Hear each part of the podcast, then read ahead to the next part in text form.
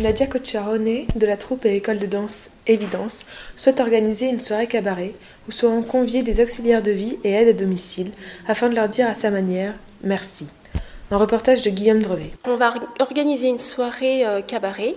L'idée m'est venue euh, pendant le confinement où euh, donc on a dû annuler notre soirée cabaret pour le mois de mai.